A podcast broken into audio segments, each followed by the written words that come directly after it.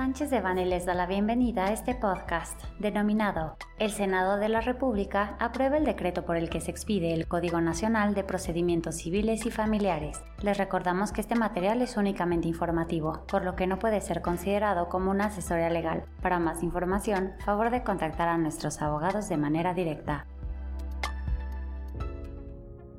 En sesión pública ordinaria de la Cámara de Senadores de fecha 12 de abril de 2023 y en cumplimiento al artículo cuarto transitorio del decreto por el que se reforman y adicionan los artículos 16, 17 de la Constitución Política de los Estados Unidos Mexicanos en materia de justicia cotidiana, solución de fondo del conflicto y competencia legislativa sobre procedimientos civiles y familiares, por el cual se adicionó la fracción 30 del artículo 73 de la Constitución, las comisiones de justicia y de estudios legislativos legislativos del Senado de la República discutieron y aprobaron en lo general y en lo particular el proyecto de decreto por el que se expide el Código Nacional de Procedimientos Civiles y Familiares. El código consta de 10 libros, 1.191 artículos y 20 artículos transitorios, dentro de los cuales se contempló un plazo para que el código entre en vigor, tanto para el orden federal como para cada una de las entidades federativas que no podrá exceder del 1 de abril de 2027, de modo que, entrar en vigor antes de dicha fecha, el Congreso de la Unión y los congresos locales deberán de emitir la declaratoria de vigencia correspondiente.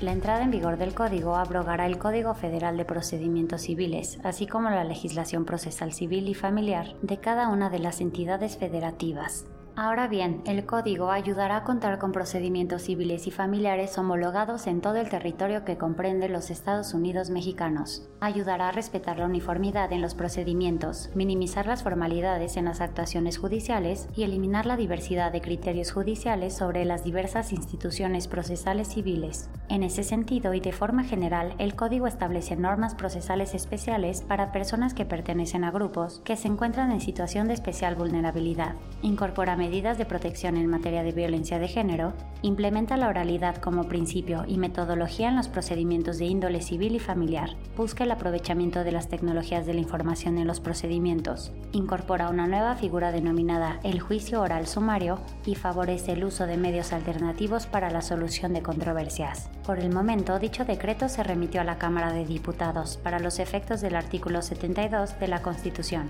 es decir, para su discusión y, en su caso, aprobación. El equipo de litigio y medios alternativos de solución de controversias de Sánchez de Bani continuará dando puntual seguimiento al proceso legislativo del Código Nacional de Procedimientos Civiles y Familiares.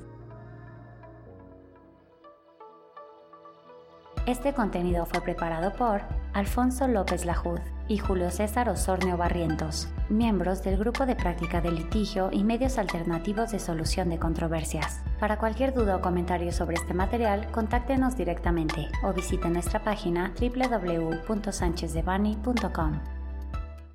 Salvo especificación en contrario, los usuarios del presente podcast podrán guardar y utilizar la información aquí contenida únicamente para uso educativo, personal y no comercial. Por lo tanto, queda prohibida su reproducción para cualquier otro medio, incluyendo pero sin limitar, el copiar, retransmitir o editar sin el previo consentimiento de Sánchez de Bani S. Berry,